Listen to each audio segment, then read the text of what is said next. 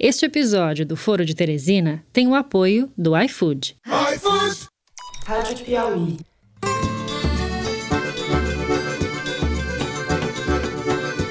Olá, sejam muito bem-vindos ao Foro de Teresina, o podcast de política da revista Piauí. Com recorde de internações por Covid, o governo do estado de São Paulo decreta um toque de restrição de circulação na faixa horária entre 23 e 5 horas da manhã. Eu, Fernando de Barros e Silva, da minha casa em São Paulo, converso com os meus amigos José Roberto de Toledo, aqui pertinho. Opa, Toledo! Opa, Fernando! Opa! Enquanto houver uma estatal no Brasil, a gente vai ter o presidente da República com o poder de botar na presidência da estatal quem ele quiser. É só privatizar tudo que existe no Brasil. Thaís Bilenque, no estúdio Madruga, de volta a Brasília. Oi, Thaís. Salve, salve. E Bernardo Esteves, no Rio de Janeiro, também em casa. Oi, Bernardo. Oi, Fernando. Salve, gente. Presidente, qual a avaliação que o senhor fez da decisão do STJ ontem de derrubar a quebra dos sigilos fiscais. Acabou a entrevista. Pronto. Obrigado, presidente. Sem mais delongas, vamos então para os assuntos da semana. A gente vai abrir o programa falando da tragédia sem fim da pandemia no Brasil. Nessa quarta-feira, o país ultrapassou a marca de 250 mil mortes, com média diária de mortes acima de mil pessoas há mais de um mês. Vamos também falar do drama da vacinação no país. No segundo bloco, a gente trata da interferência de Bolsonaro no comando da Petrobras e das consequências do gesto intempestivo do presidente. Os mercados reagiram muito mal, como se sabe. As perdas da empresa na bolsa bateram na casa dos 100 bilhões, mas Paulo Guedes, o liberal, continua no cargo. Por fim, no terceiro bloco, a gente fala da decisão do Superior Tribunal de Justiça, que anulou a quebra de sigilo do senador Flávio Bolsonaro na investigação das rachadinhas. O caso volta agora ao Ministério Público do Rio de Janeiro, onde as perspectivas de marmelada são imensas. É isso, vem com a gente.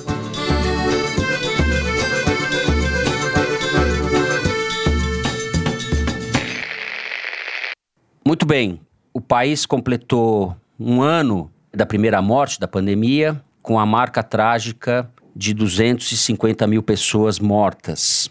É, isso se dá no pior momento da pandemia, a gente está com mais de mil mortes por dia há 35 ou 36 dias, e várias cidades estão com a sua capacidade hospitalar no limite ou já colapsadas, sem vagas para atender as pessoas. Governantes estão tomando medidas de afogadilho. O Dória, por exemplo, proibiu a circulação de pessoas das 11 da noite às 5 da manhã. Talvez só eu, que embora eu fique em casa, mas só eu que fico acordado essa hora. Não sei se vai adiantar muita coisa. Bernardo, como a gente completou um ano e o momento é muito delicado, eu acho que a gente pode começar por um balanço aí, né? Pois é, Fernando. A gente tem um ano do primeiro registro oficial de Covid-19 no Brasil. É possível que o vírus estivesse circulando até antes disso. A gente está ah, no pior momento da pandemia, né, nesses últimos 12 meses. A média móvel de mortes nunca teve acima de mil por tanto tempo seguido.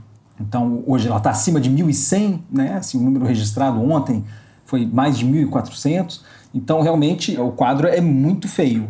O vírus está fazendo aniversário, mas os aniversariantes de março é que já vão começar um triste segundo ciclo né, de aniversários pandêmicos comemorados por Zoom. Ninguém aguenta mais, né? E a gente olha para frente e não consegue enxergar quando é que a gente vai sair dessa, porque o ritmo de vacinação está muito lento ainda. A gente bateu também a casa dos 250 mil mortes, né, que é um número altíssimo e inadmissível. E junto com isso, como você falou, o colapso dos sistemas de saúde, que também não é novidade, mas que a gente está vendo numa escala eh, muito alarmante. Né? Parece para muita gente que não está acontecendo nada de absurdo, né? É, a gente está vendo aglomerações, um comportamento completamente divorciado do momento que a gente está vivendo, né? Pois é, em muitos cantos da cidade, daqui do Rio, enfim, outros cantos do país, parece que não tem pandemia, né? Parece que a gente não está há, sete semanas com mil brasileiros morrendo por dia, uhum. né? Assim, a gente já fez muitas vezes a metáfora dos aviões que caem, né? Mil pessoas morrendo por dia, cinco aviões com 200 pessoas caindo por dia. E parece que a gente perdeu, por um lado, a capacidade de se escandalizar, e, por outro lado, a capacidade de endurecer as medidas de combate que a gente conhece e que não mudaram, né? Por mais que os principais jornais do Brasil tenham cedido espaço pago para os médicos pela liberdade que estão defendendo tratamento precoce, não existe tratamento precoce, a gente já sabe disso depois de 12 meses de pandemia, não existe remédio capaz de conter ou prevenir a infecção pelo vírus. Ivermectina não funciona, cloroquina não funciona, azitromicina não funciona. A gente falou isso tantas vezes ao longo desses 12 meses de pandemia aqui, né? E apesar disso, as pessoas, como você disse, parecem estar se comportando como se nada disso tivesse acontecendo, né? Estava te falando do colapso dos sistemas de saúde, né? Assim, o estado de São Paulo registrou essa semana o recorde do número de pacientes internados com Covid nas UTIs. Em Porto Alegre, a ocupação das UTIs está beirando 100%. No Amazonas, que foi usado tantas vezes no ano passado como um exemplo de situação caótica, esse ano, apenas em janeiro e fevereiro, o número de mortes já é maior do que o que foi registrado em todo o ano passado. No Acre, é, que além do vírus está enfrentando por esses dias enchentes terríveis, né? Assim, a situação está fora de controle. É nesse cenário que a gente está vendo alguns estados e municípios voltando a tomar medidas mais restritivas de circulação, né? Aí você chame como quiser, toque de recolher, lockdown, né? O Dória está falando aí toque de restrição na cidade de São Paulo. E o que deixa a gente mais revoltado, Fernando, é que essa situação está na contramão do que a gente está vendo em outros lugares do mundo. A OMS vem registrando desde janeiro uma diminuição global do número de casos é, e do número de mortes também. Quer dizer, a gente, como país que não está tomando medidas para conter o avanço do vírus, que tem um governante que está agindo na direção oposta, né? Está estimulando a circulação do vírus, a gente está se vendo nessa situação de patinho feio do mundo, né? A gente já era um para internacional nas discussões ambientais, por exemplo, agora a gente está vendo isso acontecer na saúde pública também. Então você vai ver nos outros países que estão tristemente junto com o Brasil no pelotão de frente dos rankings de mortes e de casos de Covid-19, a gente está vendo essa diminuição. O número caiu 29% semana passada nos Estados Unidos, 22% no México, 10% na Índia e por aí vai. E aqui a gente continua nessa escalada, né? Israel, que já vacinou 90% da sua população, está vendo os indicadores em queda livre e está programando a volta de atividades que antes estavam restritas. Lá, por exemplo, só agora que as pessoas vão poder voltar aí aos shopping centers, que estão abertos faz meses aqui no Brasil, né? No Reino Unido, você lê as manchetes dos jornais, é de dar gatilho em quem está preso em casa como nós, Fernando. Eles estão falando em reabertura, flexibilização do lockdown, volta dos torcedores aos estádios, voltas dos shows de música. É uma realidade que parece muito distante do nosso cotidiano aqui no Brasil. Você já pensou que seria isso? Podia ser a gente, mas o Bolsonaro não colabora. Não é hora de brincar, mas não me fala em volta de torcedores aos estádios. Vamos esquecer do futebol, Bernardo. Você falou aí patinho feio. Eu acho que a gente tá mais pra uma lombriga de sete cabeças do mundo, viu? Patinho feio é uma imagem muito singela. Zé, Por aí. Bernardo deu o quadro aí. Eu sei que na, na Grande Matão a situação tá grave também, né? Araraquara, etc. Se fosse só na Grande Matão, que já é uma tragédia no meu caso, não seria tão grave. Mas Uhum. a verdade é que a gente está enxergando o tsunami que a gente anunciou várias vezes chegar. O Brasil, para usar uma metáfora do Fernando Rainer, ele se recusa a usar os recursos disponíveis para fazer previsão, para fazer acompanhamento, ou seja, não testa a sua população do modo como deveria, portanto não tem um binóculo para ver o tsunami chegando, mas o tsunami chegou, mesmo sem a gente ter binóculo, e agora o nosso método de botar o pezinho na água para medir se o tsunami chegou ou não, agora já está engolfando pé, canela, joelho, cintura, daqui a pouco vai chegar na cabeça. O Brasil é o segundo país em número absoluto de mortes por Covid-19 no mundo. É o terceiro em número acumulado de infectados. E é o sétimo país do mundo em quantidade de vacinados. A gente vacinou menos gente quantitativamente do que Israel e a Turquia. Se a gente agora dividir o número de pessoas vacinadas pela população, aí o Brasil cai para 57º no ranking mundial do Our World in Data. 56 países vacinaram uma porcentagem maior da sua população do que o Brasil até agora. E a consequência disso é que o Brasil tem 10% das mortes no mundo, 250 mil mortos num total de 2 milhões e meio, enquanto tem menos de 3% da população mundial. Ou seja, a gente tem três vezes mais mortos do que a gente deveria ter em comparação ao resto do mundo. E para piorar, o nosso ritmo médio de vacinação dos últimos sete dias está em queda, caiu 10% em relação à semana passada. A gente estava vacinando 263 mil pessoas por dia até o dia 19 de fevereiro e agora, no dia 24, está média de 238 mil. Isso significa que esse é o governo mais incompetente da história do Brasil e tem gente que comemora o fato dele continuar existindo, né? E tem gente que não faz nada para ele deixar de existir. Enquanto esse cenário que eu acabei de traçar se desenvolve, o governo federal não comprou as melhores vacinas, não se preparou para comprar as melhores vacinas, não soube negociar as melhores vacinas e nem compra as que sobraram, as outras, em quantidade suficiente para vacinar toda a sua população. E ao mesmo tempo, e aí é uma coisa de louco, porque essa semana o governo aprovou em caráter definitivo, a Anvisa aprovou em caráter definitivo o registro da vacina da Pfizer. É a única que ele aprovou. E a Pfizer quer vender 100 milhões de doses para o Brasil e o Brasil não compra. Inventa um monte de regra, um monte de desculpa que não, nenhuma delas cola. E, ao mesmo tempo, gasta milhões e milhões de reais com propaganda de um tratamento precoce que não funciona, distribuindo verba para youtuber, para rádio, distribuindo verba para televisão, muitas delas ligadas a políticos do Arenão, e mantém no ar um manual sobre a cloroquina que nem as emas do Alvorada querem, porque sabem que são mais inúteis do que o Daniel Silveira, o deputado bolsonarista, entendeu? Sem contar as repetidas manifestações de incompetência da caquistocracia, milicocaquistocracia no poder, que essa semana conseguiu a proeza de mandar as doses de vacina do Amapá para o Amazonas e do Amazonas para o Amapá. Quer dizer, sobrou vacina no Amapá e faltou no Amazonas, que é a nossa maior vitrine da tragédia no Brasil. Num estado, mais de 70 mil doses, no outro, 2 mil doses. Eles inverteram, né? É, o Amazonas recebeu 2 mil doses e o Amapá recebeu 70. Quer dizer, vai para casa, Pazuelo, vai pintar sarjeta. Nem para isso você serve. A tragédia, só para terminar, Fernando, é que, além desse quadro terrível, a gente está vendo a interiorização da pandemia, ela está chegando nos pequenos municípios, está chegando no interior do país, e com isso, o colapso do sistema de saúde não é mais o colapso do sistema de saúde nas capitais. Ele é o colapso no lugar onde já não tem infraestrutura de saúde. Então vai morrer mais gente, infelizmente. O inverno está chegando. A segunda onda no, hemisfério norte aconteceu durante o inverno.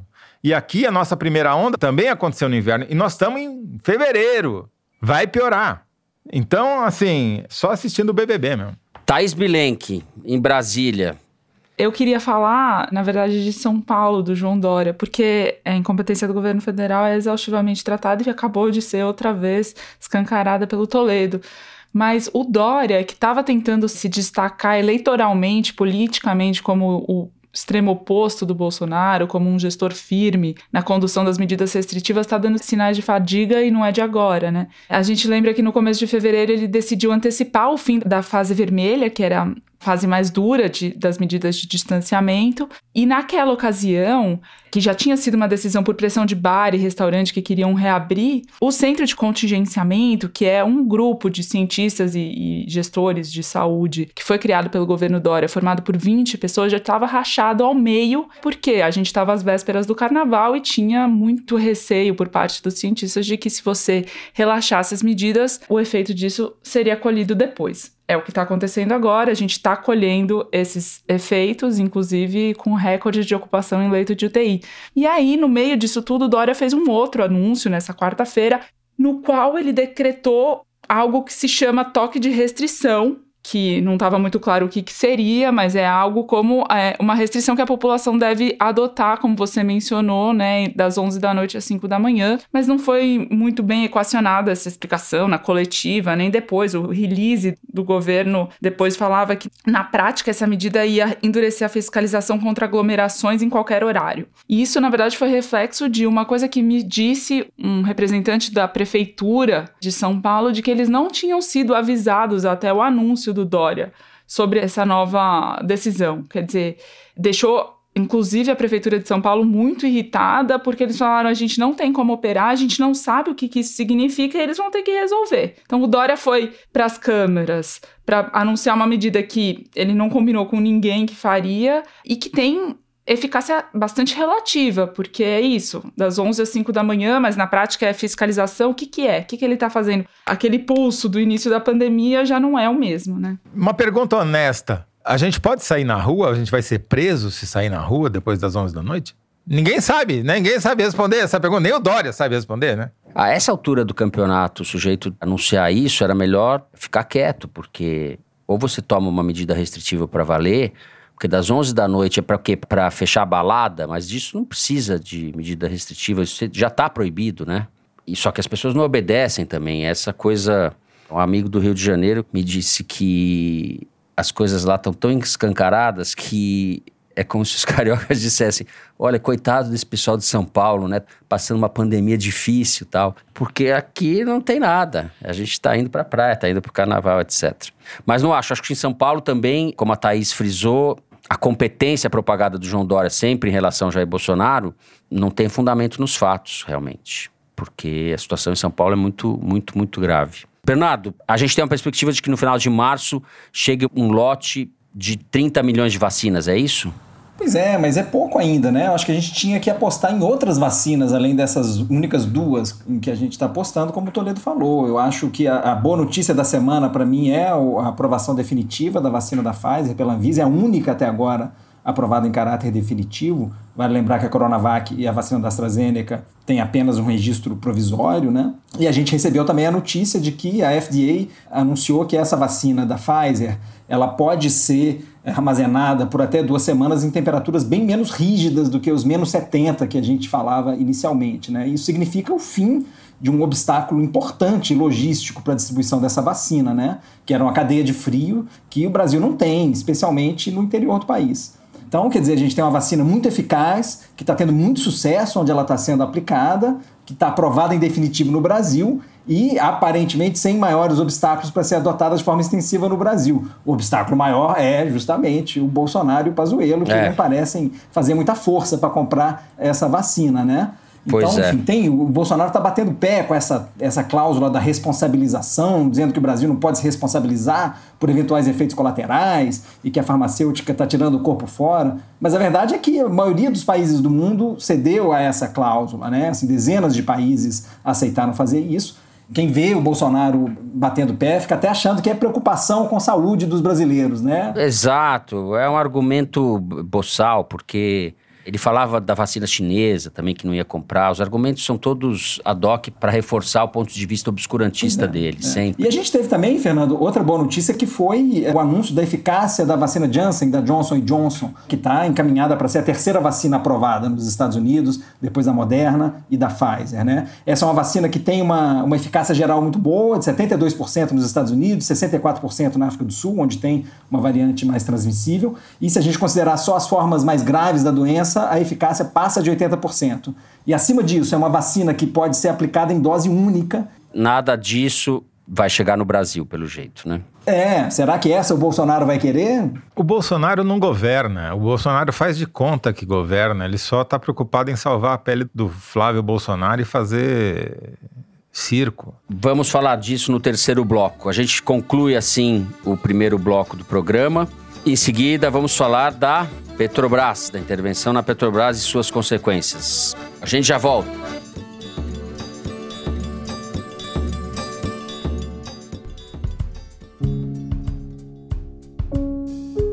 O iFood investe alto em tecnologia para melhorar a experiência de toda a comunidade que usa a plataforma. Só nessa área da empresa tem mais de mil funcionários desenvolvendo tecnologia de ponta aqui no Brasil. É assim que é possível gerenciar tantos pedidos em mais de mil cidades, conectando restaurantes, entregadores parceiros e clientes com precisão. O reconhecimento vem nas pesquisas de satisfação e nos prêmios. Em 2020, o iFood recebeu o CNN Notáveis na categoria Tecnologia e foi eleito pelo site Reclame Aqui como a empresa que mais respeita o consumidor.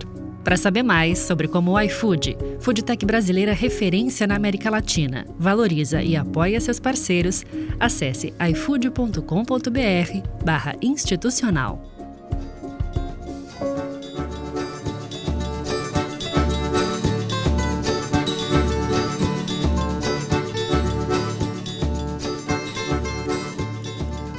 Muito bem, os fatos já são bastante conhecidos. Na última sexta-feira, o presidente Jair Bolsonaro indicou o general Joaquim Silva e Luna para a presidência da Petrobras, a revelia do ministro Paulo Guedes, que evidentemente defendia a manutenção do economista Roberto Castelo Branco na presidência da empresa. Paulo Guedes, que, no entanto, permanece no governo, engoliu mais esse sapo. A gente sabe qual foi a reação dos mercados no primeiro momento? Houve perda de até 100 bilhões, que está sendo recuperado parcialmente. Quarta-feira foi anunciado o balanço do quarto trimestre da Petrobras, com resultado expressivo. A empresa fechou as contas do ano de 2020 melhor do que se imaginava, embora tenha sido um ano bastante difícil pelas razões evidentes da crise do coronavírus. Thaís, Vamos começar falando do quê? Do estilo do Bolsonaro e das consequências que tem disso para o que resta de Paulo Guedes, que agora está dizendo que as reformas, as privatizações, o reino encantado que ele prometeu à turma do dinheiro vai ficar para o segundo mandato, né? Já teve isso agora. Fernando, exatamente. Enquanto a gente acompanhava o que aconteceu desde sexta-feira, quando o Bolsonaro começou a indicar que ia meter o dedo na Petrobras e depois ameaçar em outras áreas também, eu comecei a lembrar do terceiro dia de governo Bolsonaro. Estava aqui em Brasília, era 4 de janeiro, tinha uma solenidade na base aérea de Brasília e aí o Bolsonaro já estava indo embora, ele não tinha dado entrevista e resolveu falar assim, quase que entrando no carro. A gente chama de quebra-queixo. Os jornalistas se amontoaram em torno dele, numa época muito pré-pandêmica, porque assim, era realmente um em cima do outro, uma confusão, aquele começo de governo. E aí ele me fala o seguinte: Dois dias antes, quer dizer, já no primeiro dia de governo, Marco Sintra, que era o secretário da Receita, tinha dito que estava estudando aumentar a alíquota de imposto de renda. Aí o Bolsonaro vira e fala: a marca do meu governo é baixar o imposto da população, não vai ter aumento, inclusive quer baixar a alíquota de imposto de renda. Passou um segundo e numa lógica que até agora eu não consegui entender, ele disse que poderia aumentar o IOF, que é o Imposto sobre as Transações Financeiras. Isso era sexta-feira, às 11h30 da manhã, foi aquele quiprocó do mercado às vésperas de fechar maior bagunça, todo mundo como assim, ele vai aumentar o IOF. Aí o Marco Sintra depois voltou, horas depois, e foi a público para dizer que não ia aumentar IOF nenhum. E aquilo tudo foi muito escandaloso, porque era isso, a equipe econômica desmentindo a, o presidente, quem que tinha a palavra certa, quem que ia fazer valer sua palavra, se era o presidente ou não era. Tava uma confusão e, e eu lembro de os ministros, os assessores, os jornalistas comentando que o Bolsonaro ainda não tinha nem ideia de como a palavra do presidente tinha um peso muito diferente da palavra de um deputado qualquer. A gente aqui não não tinha ideia de como ele opera, né? Pois é, todo mundo falava exatamente isso, que ele estava aprendendo e que isso não ia acontecer de novo. E o que aconteceu agora foi justamente isso, ele sabe fazer isso, é isso que ele quer fazer. Então, quando ele fala isso numa sexta-feira, não é à toa. Esse quiprocó que aconteceu, ele sabia que aconteceria, óbvio. Agora uhum. todo mundo já está bem mais escolado. O caso da Petrobras é um caso de manual, porque ele não só anunciou a troca antes do fato relevante, quer dizer, pelas vias totalmente erradas, como ele começou a fritar publicamente o Castelo Branco, que era o ocupante do cargo, inclusive com questões como dizer que ele não está trabalhando porque está fazendo home office, porque ganha um salário muito alto, porque ele tem idade avançada.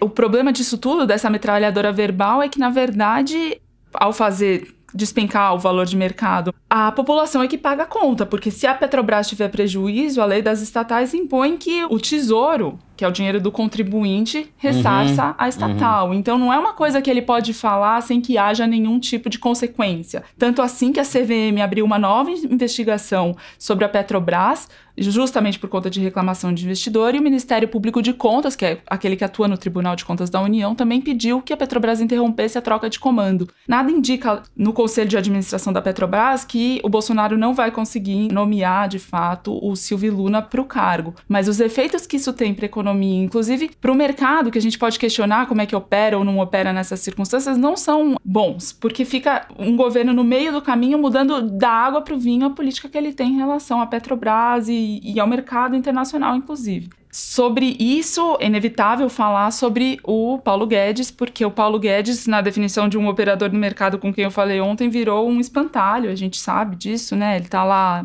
defendendo o regime fiscal.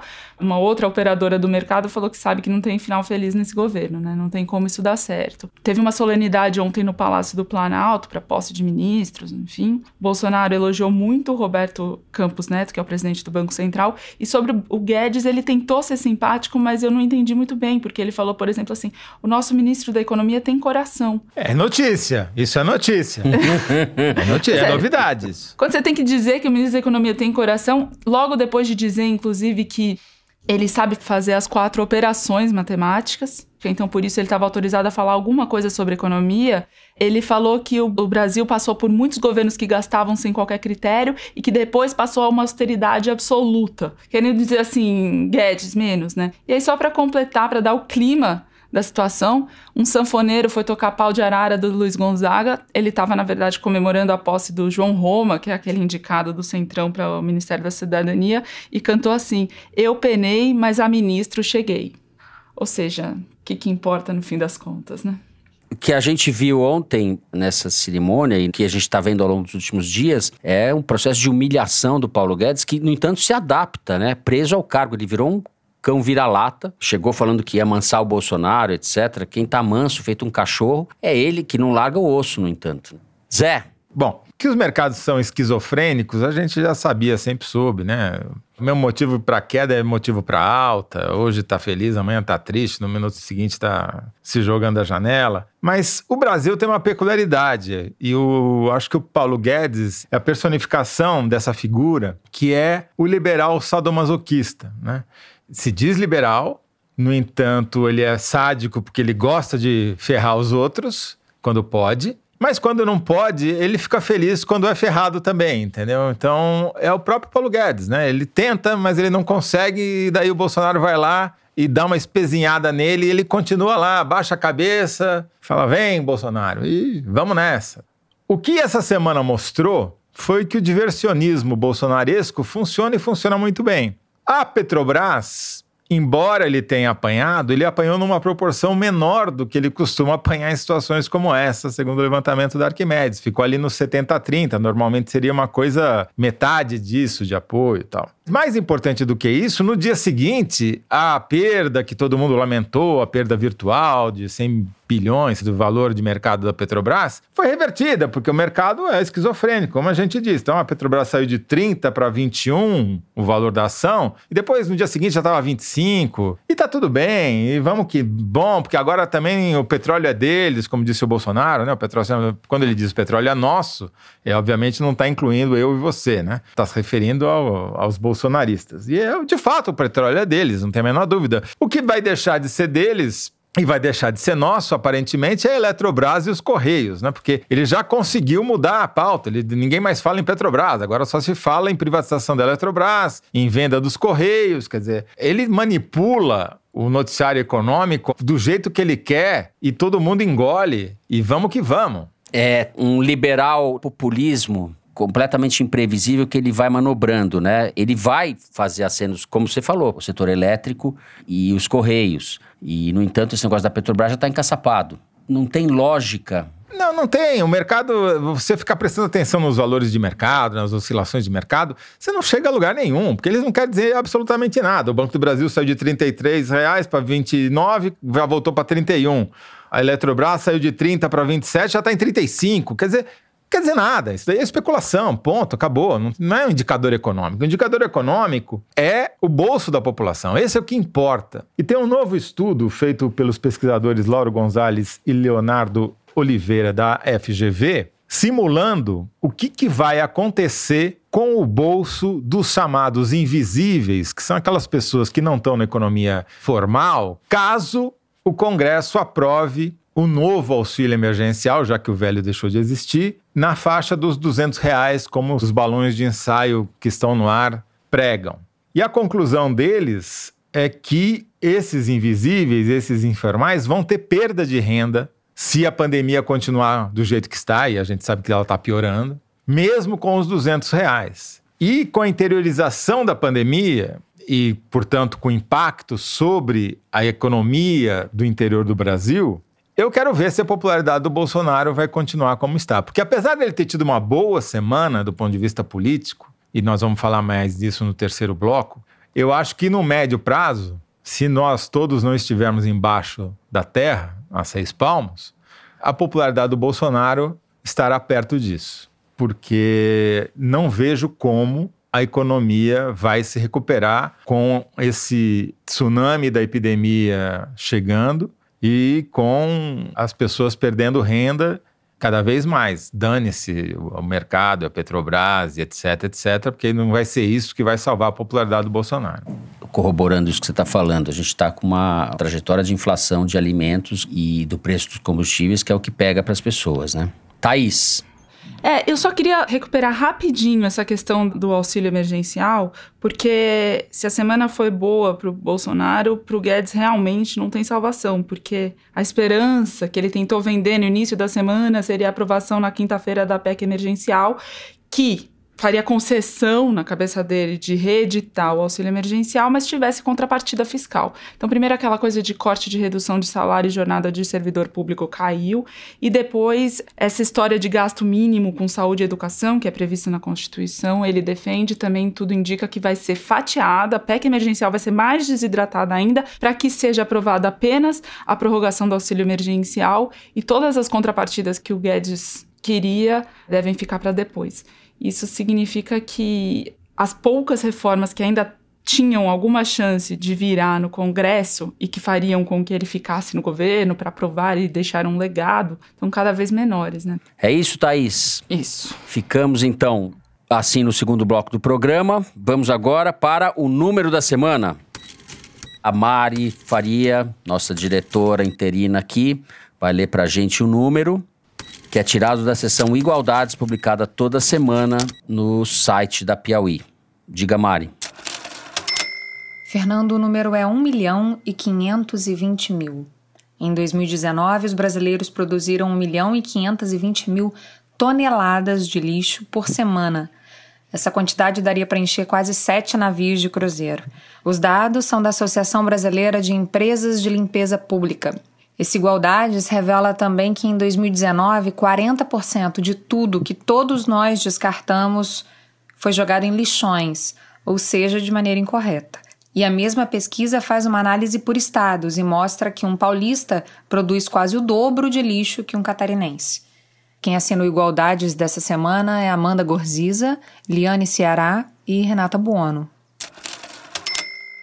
Tem umas coisas assustadoras nesse igualdades, que é só 1,3% do lixo plástico produzido no Brasil é reciclado.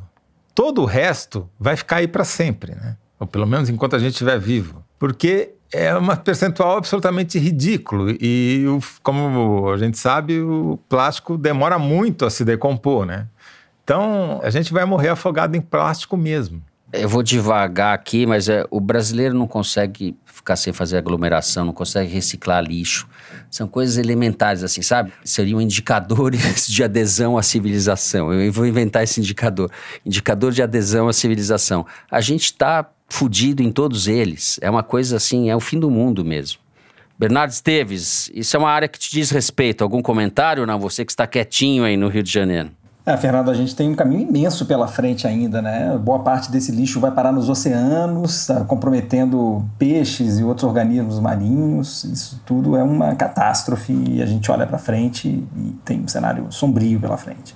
Só para reforçar o que o Bernardo acabou de dizer, de junho a setembro de 2020, o Rio de Janeiro retirou o equivalente ao peso de 44 ônibus ou 697 toneladas de plástico da Baía de Guanabara.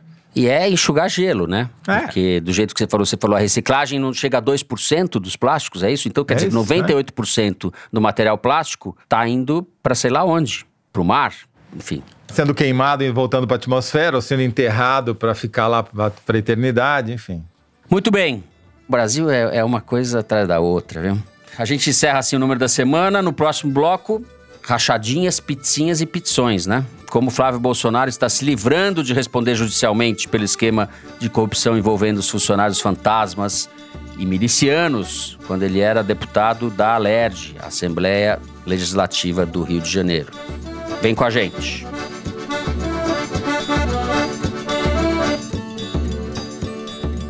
Muito bem. Dessa terça-feira, dia 23 de fevereiro, a quinta turma do STJ, o Superior Tribunal de Justiça, anulou a decisão que havia quebrado os sigilos bancário e fiscal do senador Flávio Bolsonaro e outros investigados no escândalo das rachadinhas. A decisão foi tomada por 4 a 1. A maior parte dos ministros considerou ou entendeu que o juiz da primeira instância não havia fundamentado como deveria a necessidade da medida, a quebra de sigilo fiscal. O STJ ainda vai tomar decisões a respeito desse caso e especificamente sobre a legalidade dos dados do COAF que serviram para embasar ou para deixar escancarado que havia ali um esquema de corrupção na Alerj, divisão dos salários de servidores, inclusive servidores fantasmas e servidores ligados com a milícia, como a família do Adriano da Nóbrega, um dos chefes da milícia no Rio, que foi morto na Bahia e que trabalhou para a família Bolsonaro, a mulher dele, inclusive, a família dele, durante anos. Zé, no meio dessa confusão toda, parece que o caso que mais incomoda a família Bolsonaro e em que há uma profusão de evidências de que houve, sim, durante anos, corrupção, parece que a família está se livrando. Então, o que, que o Bolsonaro fez? Ele ficou chamando a atenção. Olha aqui para Petrobras, olha aqui para os Correios, olha aqui para Eletrobras, para ninguém olhar para o STJ e deu certo. Apesar de o STJ ter dado uma certidão que já está sendo usada pelos bolsonaristas nas redes para dizer que o Flávio Bolsonaro sempre foi perseguido durante anos e que não acharam nada contra ele. Embora a decisão do STJ não tenha nada a ver sobre o mérito da questão, é uma tecnicalidade típica desses recursos, porque disseram que o juiz de primeira instância, Itabaiana, não justificou como deveria as medidas contra o Flávio, o que fez logo em seguida, mas ele fala: bom, mas uh, o fato de ter feito depois não justifica não ter feito antes. Ou seja, uma conversa que só jurista se interessa em entender. Apesar disso, os bolsonaristas foram para as redes, que raramente fazem nesses casos envolvendo corrupção em família Bolsonaro, para se manifestar e conseguiram um placar bem melhor do que conseguem geralmente nesses assuntos, segundo o levantamento da Arquimedes. Conseguiram ali quase um terço, 27, 30% de manifestações positivas contra 70% negativas, quando o esperado seria metade dessa proporção. Mas isso aconteceu, Fernando, não só por causa da ajudinha do, do STJ, Superior Tribunal de Justiça, mas principalmente porque esse caso não aconteceu nas redes. O volume de menções ao Flávio Bolsonaro foi ridículo, para não dizer quase inexistente, por uma razão que eu acho que a gente deve mencionar aqui, porque mostra o estado em que estamos como nação. O BBB, Big Brother Brasil, varreu as redes de tal maneira que jogou para escanteio todos os demais assuntos. O Flávio Bolsonaro e o STJ, então, nem se fala. Vou dar alguns números para mostrar a escala de quão desligados e desconectados estamos como nação dos assuntos referentes à política. Segundo Arquimedes, nos últimos 30 dias houve 77 milhões de menções ao BBB no Twitter mesmo sem contar os nomes dos participantes do Big Brother. Só a sigla. Para você ter uma ideia do que significa, as menções à palavra vacina foram 4 milhões e meio, ou seja, teve 17 vezes mais menções a BBB do que a vacina. Houve 6,5 milhões a palavra Bolsonaro, que envolve pai, filho e espírito miliciano. Ao mesmo tempo, houve 7 milhões de menções a Carol Conká. A Carol Conká teve mais menções do que a família Bolsonaro. E o Gil, que é outro participante, teve 20 milhões. Teve três vezes as menções à palavra Bolsonaro. E o Flamengo teve 5 milhões e meio. Quer dizer, o BBB foi a maior contribuição que a Globo deu para tirar o Bolsonaro da cabeça dos brasileiros e tirar a pandemia da cabeça dos brasileiros. Não é que é culpa da Globo, é porque os brasileiros não aguentam mais falar de política, não aguentam mais falar de pandemia. Obviamente, é um comportamento negacionista com as consequências que vocês podem imaginar que terá. Alguém ainda vai ficar milionário escrevendo um best-seller com o título A Sutil Arte de Ligar o BBB, né? E eu acho que o que explica isso, talvez, é que as pessoas talvez tenham encontrado alguém que esteja mais bebebido-se do que elas, né? Então vamos achar alguém contra quem a gente possa agir, e nesse caso foi a, a Carol Conká, que teve 99% de manifestações contra ela e foi expelida, já que a gente não pode agir contra a política, contra os políticos que a gente não gosta, já que a gente não pode agir contra o vírus, já que a gente não pode, sei lá, fazer o quê, vamos concentrar nossas energias num personagem do Big Brother. Eu acho que o Toledo tá vendo esse negócio daí. Thaís, vamos voltar para Flávio Bolsonaro. Não, ficou muito chato o que eu tinha para dizer agora. Não tenho nem, nem coragem de voltar para o STJ aqui, João Otávio de Noronha, mas. Bom, esse julgamento no STJ teve esse impacto irrelevante quase, né? Mas ele trouxe para quem quer acompanhar o noticiário dois aspectos talvez que nos interessam. O primeiro é o ressurgimento daquele famigerado advogado Frederico Vassef que escondeu o Queiroz na Sim. casa dele em Atibaia, disse que estava se desligando da defesa do Flávio Bolsonaro e ontem fez um, um roadshow de entrevistas com o 01 e negou que tivesse desligado, falou que era só de um processo específico, mas que estava sempre ali, quer dizer, nos momentos de vitória ele não abriu mão da participação dele. E esse cara, tem uma matéria da Folha hoje falando que ele circulou em janeiro com o Flávio Bolsonaro, foi visto no voo, etc., reconstituindo que ele nunca se afastou. E, e esse sujeito é um vilão do, de Sopranos, né? Da série Sopranos, assim. Era um personagem...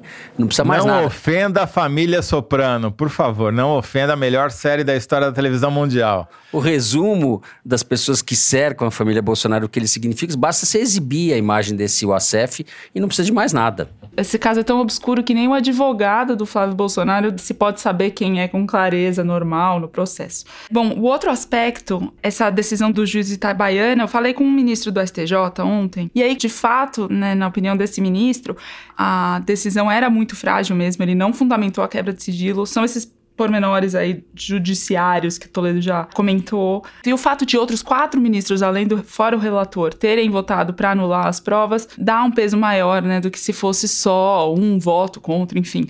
Mas tinha um deles, um dos ministros, que fez um papelão, começou a falar, inclusive antes da sua vez, estava muito ansioso para mostrar serviço, que é o João Otávio de Noronha. Ele foi presidente do tribunal até o ano passado, e aí, quando ele foi se reincorporar às turmas do STJ, tinha uma vaga disponível na turma do direito privado, que tinha mais a ver com a área de atuação dele, que foi advogado de carreira do Banco do Brasil. Mas não, ele preferiu essa vaga na quinta turma, que é a que cuida de processos criminais, isso já naquela ocasião despertou desconfiança dos colegas colegas, porque todo mundo sabe das afinidades que ele tem com o governo Bolsonaro e essa vaga na quinta turma era uma vaga bastante sensível para os interesses da família presidencial. E o Noronha se movimenta, tem interesse, deixou transparecer que ele quer a vaga do Marco Aurélio Melo, que se aposenta do Supremo Tribunal Federal em julho desse ano. Então, quando ele mandou o Queiroz e a mulher dele cumprirem pena de prisão em casa, ninguém ficou surpreendido e agora essa divergência que ele liderou no STJ para pôr água no processo das rachadinhas também, de novo, não surpreendeu surpreendeu ninguém. Mas esse caso do Noronha é interessante, é importante, porque ele mostra muito da forma do governo Bolsonaro se relacionar com o judiciário. Então, esse ministro do STJ estava comentando que teve uma mudança muito drástica em relação à interlocução do Palácio do Planalto com o Supremo e o STJ depois que o Bolsonaro assumiu. Porque antes, fosse o ministro da Justiça, o advogado-geral da União, sempre tinha alguém que liderava a interlocução com as cortes superiores. E aí, quando o ministro tinha uma questão técnica ou mesmo política, ele sabia com quem tratar no executivo, a quem recorrer, e agora não existe mais essa figura no governo. Essas relações são construídas na base do sorriso, então quando o Bolsonaro disse para o Noronha que tinha amor à primeira vista por ele, os outros ministros do STJ ficaram muito constrangidos porque, de alguma forma, o Noronha era quem os representava e ele estava abrindo mão ali de qualquer independência em relação ao executivo. Uhum. Isso é muito ruim, né, no momento em que o Supremo Tribunal é alvo preferencial dessas hordas bolsonaristas radicais que estão se organizando cada vez com uma pauta mais esquisita que a outra para atacar os ministros do Supremo. Agora querem juntar relatos de agressões que o Bolsonaro recebeu, seja de gente comum, seja de políticos tipo Ciro Gomes, para pressionar e constranger o Supremo a se posicionar, do tipo, vocês vão deixar barato quando é contra vocês, vocês prendem o fulano e se é contra o presidente ninguém faz nada. E também no momento em que tem essa já conhecida como PEC da impunidade tramitando de forma rápida na Câmara dos Deputados, que no limite tira do Supremo a competência de prender ou não um deputado ou um senador. Então é um momento de enfraquecer e desacreditar a justiça e a gente vê um julgamento como esse que fortalece e muito a família Bolsonaro. É, esse caso foi o que levou o Bolsonaro a se recolher no ano passado, no meio da pandemia, e selar o acordo dele com o Centrão para se blindar, criar condições de, de, se preservar no poder. Além de ser um caso de corrupção de almanac, ele expõe ou escancara as relações muito íntimas, muito umbilicais da família com milicianos do Rio de Janeiro, né? são vasos comunicantes, são, é a mesma coisa, na verdade, né? É uma amálgama ali. A família Bolsonaro e a milícia do Rio de Janeiro, ou uma parte da milícia do Rio de Janeiro, são a mesma coisa. Então, esse caso é um caso emblemático, muito crucial para que se saiba quem está no poder no Brasil hoje. E está sendo desmobilizado, está sendo desativado, enquanto, como diz o Toledo, vamos de BBB. Eu não vou pôr a culpa no BBB, evidentemente. A Thaís fez a parte jornalística, né? Eu fiz a parte da pantomima, mas eu acho que não é exagero dizer que Bolsonaro e corrupção, do ponto de vista das redes, do bafafá das redes, nunca estiveram tão longe hoje um do outro uhum. quanto depois dessa decisão do STJ. Ou seja, a chance de você mostrar o espírito miliciano da família, expor isso e isso ter consequências do ponto de vista do judiciário, nunca estiveram tão longe desde que esse inquérito foi aberto. Eu imagino se fosse a família do Lula sendo acusada disso, a família do Fernando Henrique que fosse. É muito escandaloso, né? E, no entanto, esse caso não pegou na sociedade, né? Jornalistas repetem, falam, o caso vai e volta, e não se transformou num verdadeiro escândalo. Isso sim é grave. A gente espera demais, às vezes, talvez, é, das redes sociais, dos bolsonaristas, dos radicais, achando que, ah, então isso vai decepcioná-los porque é uma incoerência fatal do presidente. Não, assim, o Centrão, todo mundo achou ótimo. Uhum. O Congresso está liquidado, vamos para a justiça agora. Muito bem. A gente encerra assim o terceiro bloco do programa e vai para é o grande momento do Kinder Ovo. Não tem sido fácil para ninguém. Vamos ver se dessa vez nós acerta, Toledo. Vamos lá. Thaís está a postos aí. Bernardo Esteves de volta à bancada aqui definitivamente para concorrer ao Kinder Ovo, Bernardo. Uma coisa que eu percebi, a OMS, por exemplo, a OMS ela diz que, por exemplo, não se deve usar máscara para é, exercício de atividade é física. Em compensação, as academias estão dizendo que é necessário usar máscara. Então Carioca. há muitos interesses escusos envolvidos usando a pandemia como meio para politização, sim, e para criar essa polarização. Então, é, nós, obviamente, estamos preocupados com todas as vidas que estão sendo ceifadas. Agora, é também impressionante como que a corrupção cresceu nesse tempo. A corrupção também mata. Não é só a pandemia. A própria corrupção, eu diria que ela é pandêmica. Ai, meu Deus do céu. Thaís! Vou decepcionar a ala feminina aqui mais uma vez. É uma deputada carioca, é isso? Ganhei. Na falta de palpite melhor, né? Porra, Mari. Quem, meu Deus? Quem? Olha, você não ia acertar nunca, ó. Deputada federal do PSL do Rio de Janeiro, Cris Tonieto. Cris Tonieto. Nobody knows. A famosíssima Cris Tonieto. Porra, como a gente não matou Com essa. Double, a gente é muito incompetente. Tonieto. Passamos longe. Pô, essa, é, Mari, essa foi sacanagem. Estamos vendo uma corrupção pandêmica. Os de máscaras. Muito bem, depois dessa humilhação coletiva, perdemos todos da Cristonieto, garota esperta, deputada esperta do Rio de Janeiro. Vamos ver se a semana que vem você põe alguém mais conhecido, assim, sei lá quem, o Supla de novo, talvez, para acertar. é, podia botar uns políticos mais, assim, novos, né? Tipo Ulisses Guimarães, Guimarães. Neves. Está promulgada a Constituição Cidadã. Muito bem, depois da Cristonieto, a famosa Cristonieto que nos escapou, vamos ao Correio Elegante com os recados dos nossos ouvintes.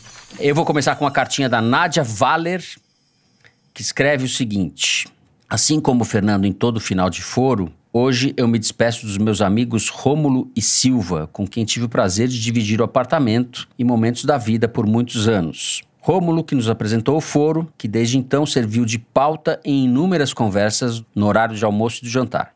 Nessa quinta, foi o dia de eu seguir um novo caminho e queria muito que vocês do foro mandassem um beijo com todo o meu carinho para os meus melhores roommates que a vida podia ter me dado. Um beijo então para o Rômulo e Silva, dois amigos, um chama Silva, meu, meu parente, inclusive. Então, um beijo para você, parente, primo. É um beijos, beijo, beijos. mas continue ouvindo o foro, né? É, continue ouvindo o foro. Vocês podem fazer um zoom na hora do jantar e jantar conversando sobre o foro. Bom, eu vou ler aqui o e-mail da Júlia Negrão. Ela disse que após ouvir o último foro, junto comigo, meu companheiro de mais de quatro anos terminou o nosso namoro. Gente, tá muito triste esse, esse correio elegante. Para que o podcast que me acompanhou pelos altos e baixos da pandemia não ficasse marcado para mim com essa lembrança terrível, eu queria perguntar se vocês podiam me mandar abraços e força para passar por esse momento que parece impossível e insuportável. Meu ex-companheiro é uma pessoa incrível. Vou chorar aqui, Mari, que se delicia e se identifica com o jeito que o Toledo nomeia as coisas. Como esperar Pazuelo é pior que esperar Godot. Isso eu acho que foi o Fernando que falou, no caso. Foi o Fernando. Queria que vocês também mandassem forças para que ele consiga fazer seu mestrado e encontrar o que procura e que mandassem energias para que um dia eu e ele possamos nos reencontrar e ouvir o foro apaixonados outra vez. Obrigada pela companhia de vocês. Bom, Júlia, desejo tudo isso. Eu desejo que vocês se reencontrem, que ele tenha forças para o mestrado. E que o mestrado não tenha só coisas boas e coisas novas, né? Na tese. Só que as coisas boas não são novas e as coisas novas não são boas. Não faça o mestrado assim. É isso. Um abraço, Júlia. Abraço, abraço. Fernando tem uma cartinha aqui para ler, mas antes disso eu queria deixar um beijo grande para Cami Pires e para o Vag, que são ouvintes do Foro lá em São Paulo. O Vag foi quem iniciou a Cami, que hoje ouve podcasts e faz bordados fotográficos em cima deles. E agora eu tô com um recado do Luiz Augusto Rezende Silva, que vive em Montreal, no Canadá, onde ele está fazendo mestrado. O Luiz Augusto fez o seguinte pedido: a responsável pela minha descoberta do foro foi minha irmã, Sara Valéria Rezende Adami. Na última semana, completaram 18 meses que eu a abracei e vi pessoalmente pela última vez. Na quarta, dia 24 de fevereiro, foi aniversário dela e, dada a situação atual, sei que o melhor presente que ela poderia ganhar seria um alô da turma do foro, em especial do José Roberto de Toledo, a quem ela se refere como meu crush intelectual. É isso, um grande abraço para Sara Valéria e para Luiz Augusto. Um grande abraço para Sara Valéria. Nossos crushes intelectuais continuam crushando ao longo do tempo, esperamos. Muito bem.